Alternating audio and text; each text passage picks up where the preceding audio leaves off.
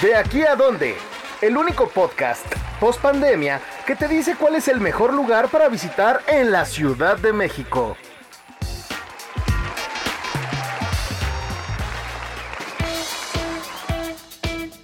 Queridos amigos, bienvenidos a De aquí a dónde, el podcast de dónde ir en el que les damos las mejores recomendaciones de restaurantes, bares, museos, exposiciones y prácticamente cosas muy cool que ustedes pueden experimentar en la Ciudad de México y alrededores. Yo soy Alejandra Villegas, editora web de la revista y les doy la bienvenida. Me acompaña Josué Corro.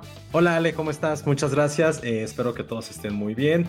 Ya ahorita con lo del semáforo. Y vamos a platicar hoy en este episodio del quinto de nuestro podcast de aquí a dónde sobre un par de eventos culturales cinematográficos que van a ocurrir durante este fin de semana. También algunos restaurantes donde deben ir a comer. Y para finalizar, una nueva serie que nos ha tomado a todos por sorpresa. Bueno, pues arrancamos este episodio, Ale. Hay una exposición en Iztapalapa, ¿cierto?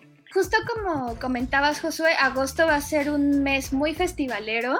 Yo quiero empezar platicándoles del Festival de Arte Público Constructo, que llega a su quinta edición. Va a invadir los muros, calles y escenarios de Iztapalapa. Este festival es muy importante en México porque invita a diferentes artistas urbanos a intervenir edificios y muros de la ciudad. En esta ocasión van a venir artistas de Colombia, Perú, Brasil, Nicaragua y por supuesto muchísimo talento mexicano, no solo de Ciudad de México, también vienen de varios estados de la República y la intención es pues intervenir, hacer la calle, llenar la calle de arte.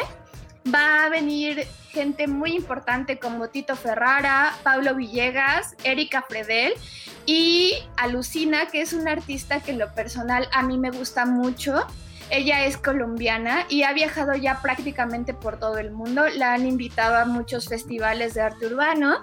De hecho, tiene un mural en el Distrito de Arte de Miami. Tiene un estilo muy peculiar y pues les recomiendo que no se pierdan estas intervenciones. Además, algo bastante interesante que tendrá esta edición de Constructo es que invitaron a más disciplinas, ¿no? No solo va a ser arte urbano, también van a tener presentaciones de arte circense, de performance, de teatro y conciertos de música. ¿Y todo esto va a ser al aire libre? El festival va a estar en un formato híbrido, va a haber actividades al aire libre, pero también va a haber otras transmisiones por la página de Facebook del Festival Constructo y por streaming, vía streaming desde sitio web de Constructo, que ahora se los digo es festivalconstructo.com.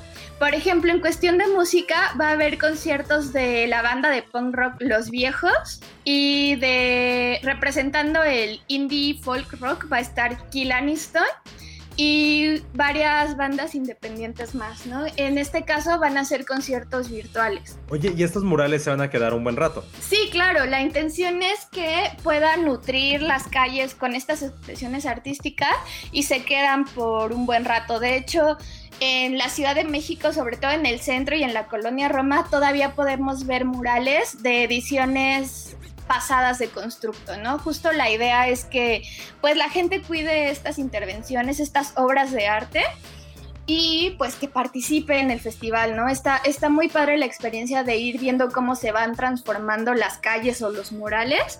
El festival arranca el 17 de agosto y estará hasta el 29 de agosto. Entonces pueden entrar a la página oficial del festival, ahí es donde van a ir actualizando en qué locaciones de la alcaldía Iztapalapa van a hacer las intervenciones.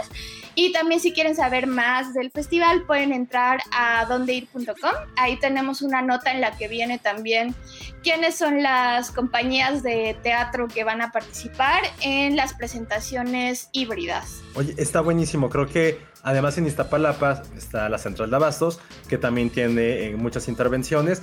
De hecho, ahorita qué bueno que hablamos de Constructo, porque también este fin de semana va a haber varias intervenciones en, murales, en, en paredes. De Adidas acaban de lanzar hace poquito unos nuevos sneakers y hubo varios artistas que pudieron hacer o más bien como revisionar esta silueta que se llama Form en diferentes lugares de la Ciudad de México.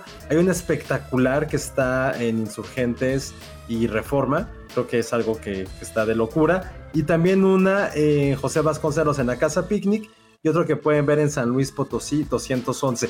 De hecho, si alguno de ustedes tiene alguna foto o más bien como algún mural que, les guste, mándenos arroba donde John Bajo es nuestra cuenta de Instagram para que la podamos publicar. Creo que es algo bien padre que ha ocurrido en nuestra ciudad y creo que eso nos pone como en la mira de muchos otros lugares, donde también el street art se ha convertido como ya en la sangre que corre por las venas de diferentes ciudades y sus calles. Sí, está padrísimo. Me encanta cómo la ciudad se ha transformado con murales tan bonitos. Y bueno, ahora tú nos vas a hablar de un festival, pero de cine, ¿no? Y de esos que nos dan mucho miedo. Cuéntanos. Sí, Festival Macabro, que es probablemente uno de los festivales más importantes de género de terror, de fantasía, no solamente en México, sino en América Latina, va a cumplir 20 años este fin de semana. Es la inauguración desde el 19 al 29 de agosto y probablemente todos los que nos fascina eh, este tipo de películas y en general poder ver seres fantásticos e incluso cinematografía de lugares que jamás te imaginarías, eh, Macabro está hecho para eso. Ahora, el festival va a ser híbrido, va a haber funciones en diferentes lugares de la Ciudad de México, sobre todo en la Cineteca Nacional, en otros pequeños foros, pero también lo vas a poder ver por internet. Hay diferentes categorías, creo que es algo que, que siempre ha caracterizado a Macabro. Tiene cortometrajes, tiene documentales, largometrajes internacionales, largometrajes mexicanos y también iberoamericanos, por lo cual es algo que a mí me gusta mucho en particular de Macabro. Puedes ver cómo para diferentes culturas lo que para ellos representa el terror. Ahora, en esta edición hay un par de películas que les quiero recomendar mucho. La primera se llama Get the Hell Out, es una película de Taiwán en la cual, como en la Cámara de Diputados de aquel país, entra un virus y todos los políticos se vuelven zombies. Entonces hay muchas lecturas políticas, es muy divertida, también tiene muchísimo gore, te salpica la sangre en la pantalla, hay muchísimos colores. Todo el cine asiático o todo lo que creemos del cine asiático de terror lo podemos ver en esta cinta. Y hay otra que se llama Operation Luchador. De hecho, algo que caracteriza también a este festival en particular, o mejor dicho, a esta edición, es que hay muchos temas de luchadores. El primero es esta película que es como un falso documental, en la cual un luchador que se llama El Ángel Dorado fue reclutado por los aliados durante la Segunda Guerra Mundial para que pudiera combatir, o más bien como aniquilar ciertos planes de Hitler y de los nazis. Entonces es algo muy, muy divertido. Y hablando sobre luchadores, hay un documental que, no sé si tú recuerdes, sale del vampiro canadiense, un luchador muy mítico de los 90 aquí de la lucha libre mexicana. Y este documental habla de su vida, cómo se convirtió en este gran ídolo noventero y lo que ocurrió después. Creo que algo que siempre ha tratado de retratar el documental con respecto a ídolos deportivos es qué ocurre después. Y esta cinta lo, lo retrata perfectamente y vemos la relación que él tiene con su hija. Una hija adolescente que por ratos parece que es como emula de Wrestler, esta película de Darren Aronofsky, pero vale mucho la pena. Se llama Neon in the Coffin, The Fallen Rise of Vampiro, el gran vampiro canadiense. Y ya por último, otro documental es sobre Andrés Caicedo, un gran guionista colombiano de los años 70 que estaba muy muy clavado en Lovecraft y con todo el cine gótico y que siempre quiso llegar a Hollywood y ser como este gran cineasta. Vemos un poquito lo de su vida, como también el boom latinoamericano de la literatura de aquellos años también tuvo mucha influencia en él. Este año también Macabro está dedicado al cine de los vampiros porque probablemente la, la obra que cambió para siempre al género ya este personaje o esta criatura mítica cumple 90 años, que es Drácula de Todd Browning, protagonizada por Bela Lugosi. Entonces va a haber un ciclo de diferentes películas de vampiros. Evidentemente va a estar Nosferatu, va a estar por ahí Polanski, va a estar Cronos con, eh, bueno, Cronos de Guillermo del Toro. Eso también la vas a poder ver en TV UNAM y también en la Cineteca Nacional. Entonces revisen la programación tanto en macabro como en dondeir.com para ver qué películas pueden ir a ver, cuáles pueden ver desde su casa, pero lo más importante es que puedan ver cine de terror, lo puedan disfrutar, sobre todo lo puedan compartir con otras personas. Eso es lo que más más apasiona de este tipo de géneros. Sí, me suena que Mariana, nuestra querida directora de arte, se va a apuntar a todas las funciones de Macabro. Sí, sí, está bien para la verdad. Eh, yo siempre he sido muy fan de, de este festival y e insisto, ahorita que pueden verlo desde casa, en la tele o por streaming, no pueden perderse de esta oportunidad. Y más por el aniversario, traen películas muy buenas, documentales. como les decíamos, este, este ciclo de vampiros. Vayan disfrazados, vayan con sus colmillos.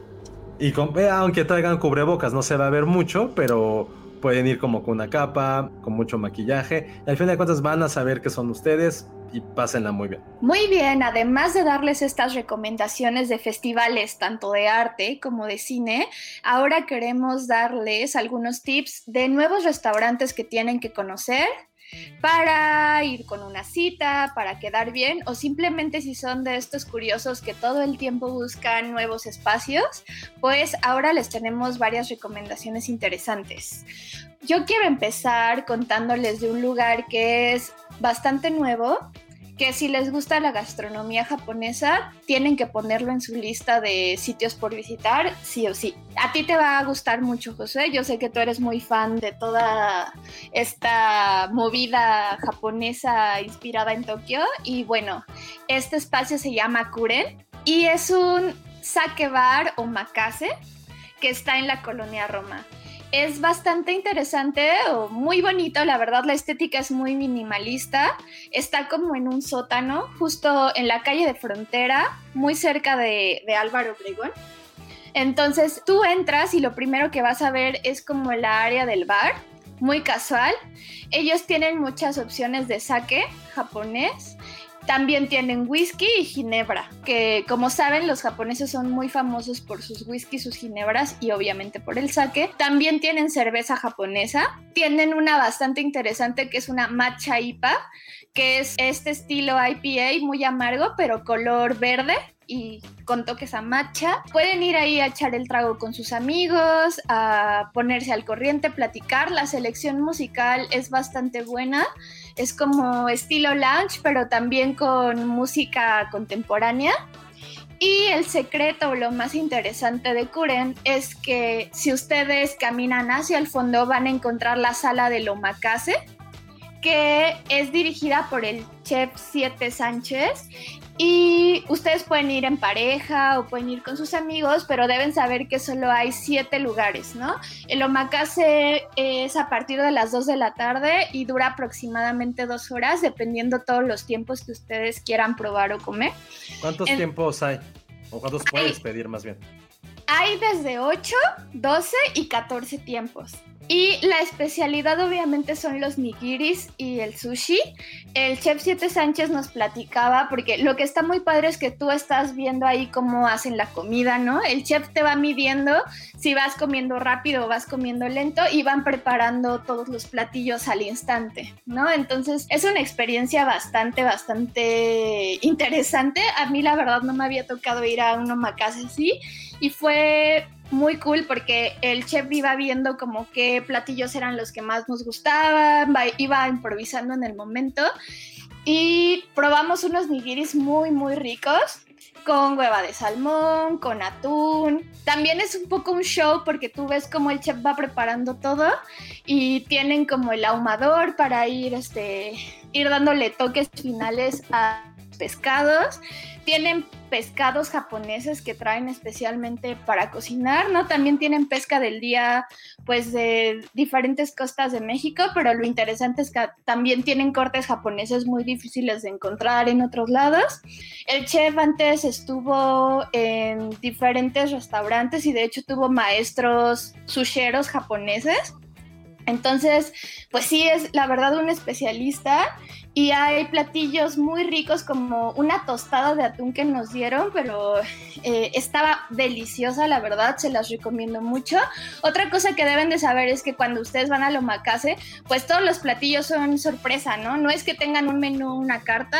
Cada vez que vayan puede ser una experiencia completamente diferente porque depende mucho del pescado y de los ingredientes que tengan ese día. Entonces, si les gusta probar todo el tiempo cosas nuevas es una gran, gran oportunidad que vayan a Curen.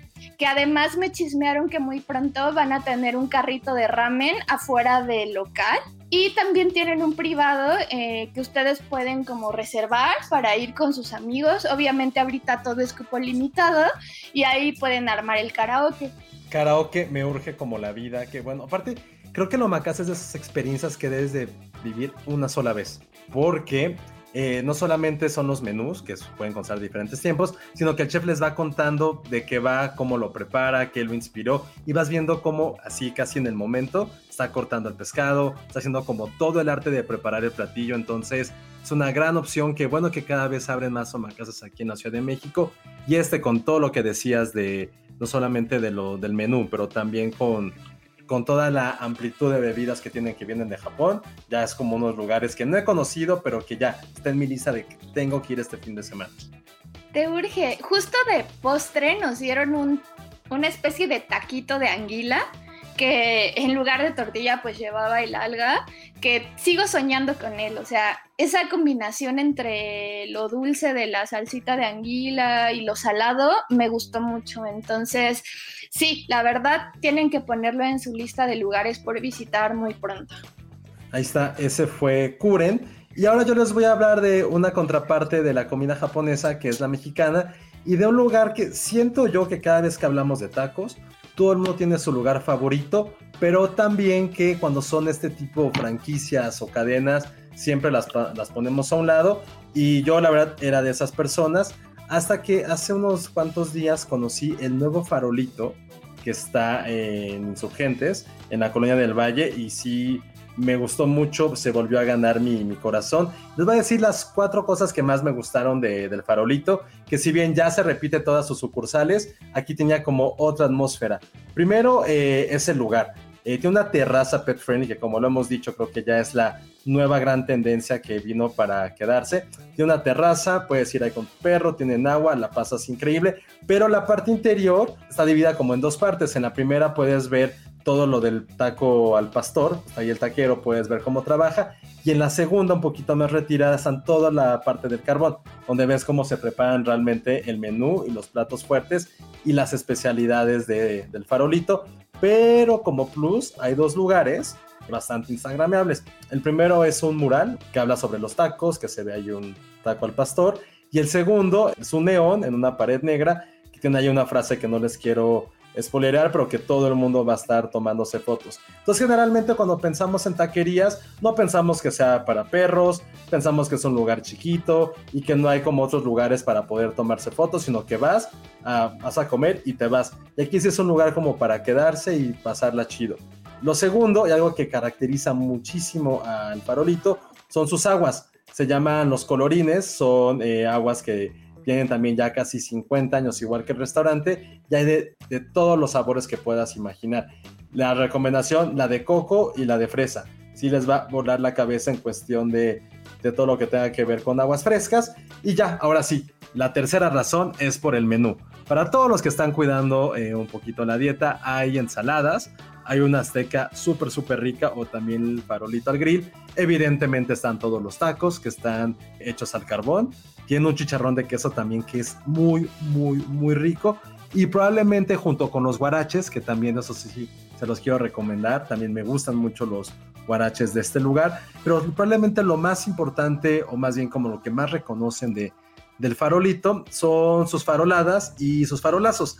Primero, la farolada que es es un taco gigante con pan árabe y doble queso manchego, que además viene con frijoles charros y con la proteína que tú quieras. En este caso, yo aquí les voy a recomendar la chuleta. La farolada chuleta es espectacular.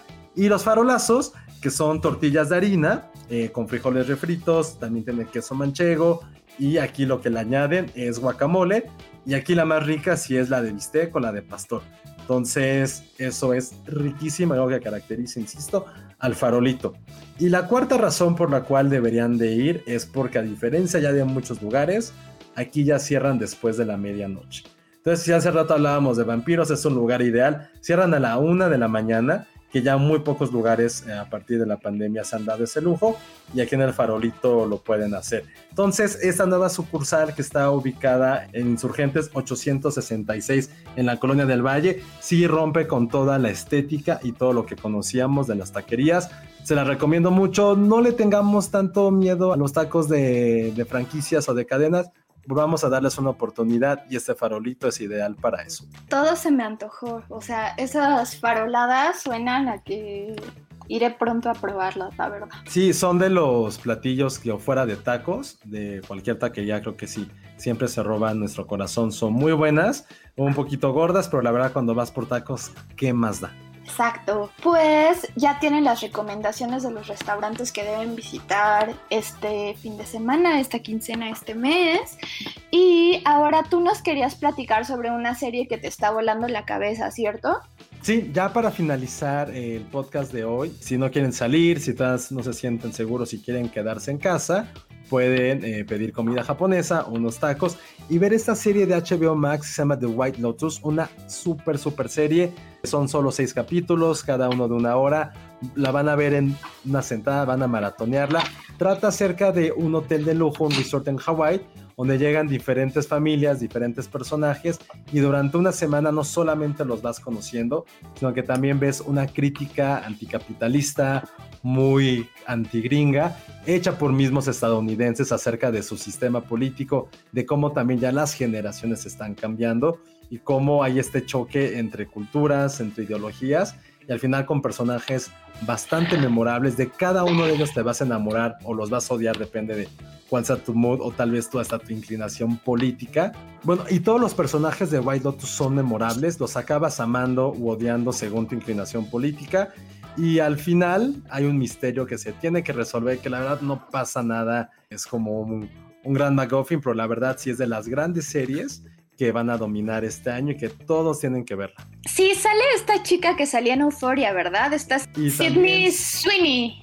Es, es, esta chica rubia. Ah, ya sé quién es. Sí, sí, sí, la chica rubia que también es un muy buen personaje. Uf, tiene creo que el peor tono de voz de una serie. Tiene. Ah, es como una Kardashian, pero, pero blanca. Sí, ya sé quién es. Sí, sí, sí. Ella, ella también sale.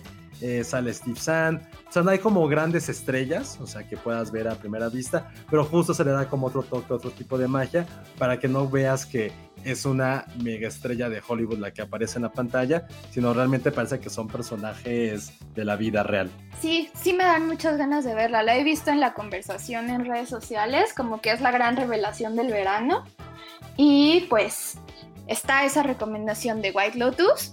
Eh, díganos. HBO Max, que además es esta plataforma casi recién estrenada en la que estamos todavía descubriendo nuevas series y películas que ver, ¿cierto? Sí, y también ahorita ya se volvió un poquito famosa en las últimas semanas porque ya transmití la Champions y la están haciendo bastante, bastante bien. Está incorporada ahí Marion Reimers y el matador Luis Hernández, que bastante raro lo que quieren hacer con él como un nuevo Jorge Campos, pero ustedes vean ahí los deportes, vean las nuevas series que están sacando y también grandes clásicos. Hay, por ejemplo, hay caricaturas de los años 60 y 70 que a lo mejor si alguien es fan, ahí las pueden encontrar en idioma original. Están los Looney Tunes antiguos. también. Está cool porque pueden maratonear esos capítulos que veían en su infancia. Así es, y pues este fue nuestro episodio número 5 del podcast de dónde ir, de aquí a dónde. Gracias Josué, los esperamos la próxima semana. Ya saben, entren a dondeir.com para ver más recomendaciones sobre lo mejor que pueden hacer en Ciudad de México y alrededores. Y nos vemos la próxima semana.